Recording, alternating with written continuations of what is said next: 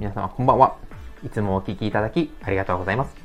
フリーランスとして複数社と営業、SNS、経理、人事のサポート、または支援をしている翔です。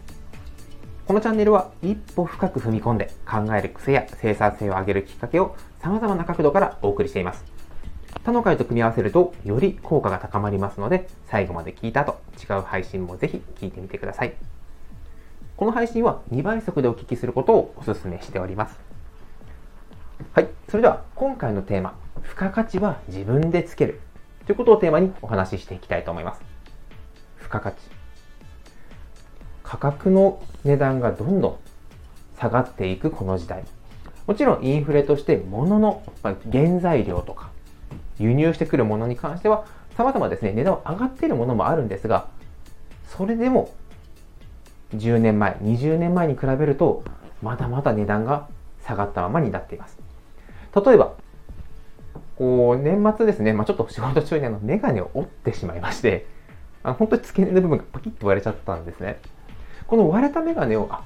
買い替えなきゃと思って、ちょっとメガネ屋さんに行ってきました。もちろん、まあ、もちろんっていう言い方変ですけど、まあ、現場でですね、まあ、作業をするときに使うメガネでしたので、まあ、安く、安ければ安い方がいいかな。5000円ぐらいあれば、メガネとレンズで一緒に買えるかなという気持ちでお店に行ったところ、最安値が3800円。しかもこれ、レンズ込みで3800円。これを見た瞬間に、え、これで案内してくれた人の給料払えんだろうというのが率直な気持ちでした。もちろん、たくさんのメガネが並んでますし、まあ、よくある2本目がレンズ半額とか、様々なところでこう売り上げを確保して最終的にはこう働いている従業員の方の給料ももちろん支払われてるんですが僕だけの商談で見ると多分メガネ屋さんとしては大赤字ですね。仮に3800円のメガネが100%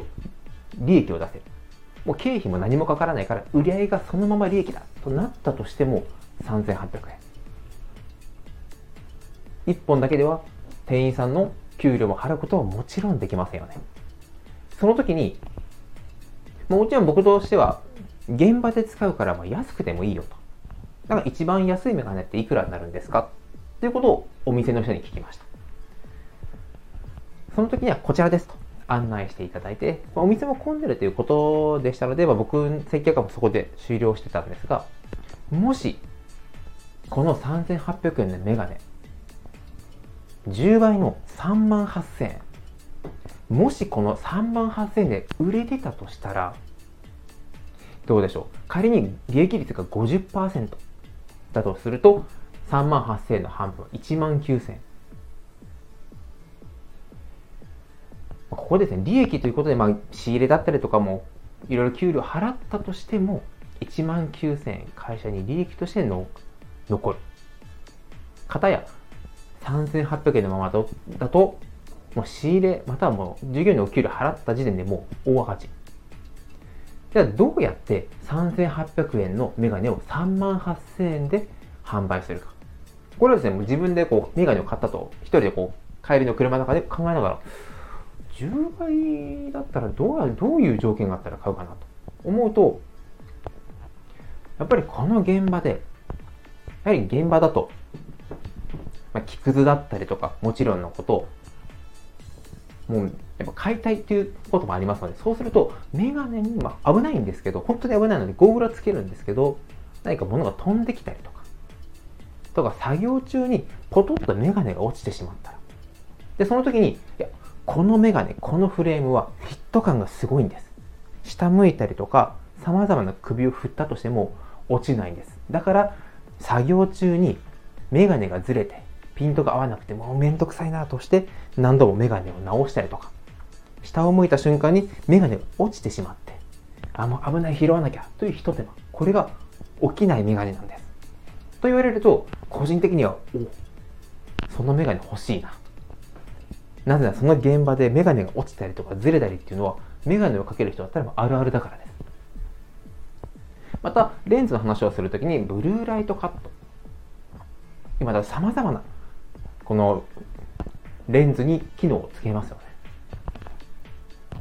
保護フィルムこれを1枚つけとくだけで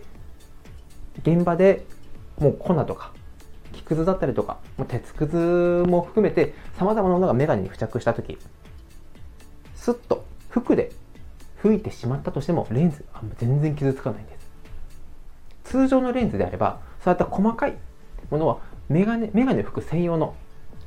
布じゃないとちょっと傷がついてしまいますよとか一回水で流して汚れを取ってから吹いてくるあのレンズを吹いてくださいね。というところがこれだと現場ですぐもう服でパパッと拭いたらもう綺麗に取れます。しかも傷つかない。長持ちですよと言われるとあその機能いいじゃん。欲しい。というふうに僕だとなるなと思ったんですね。なのでこの一つ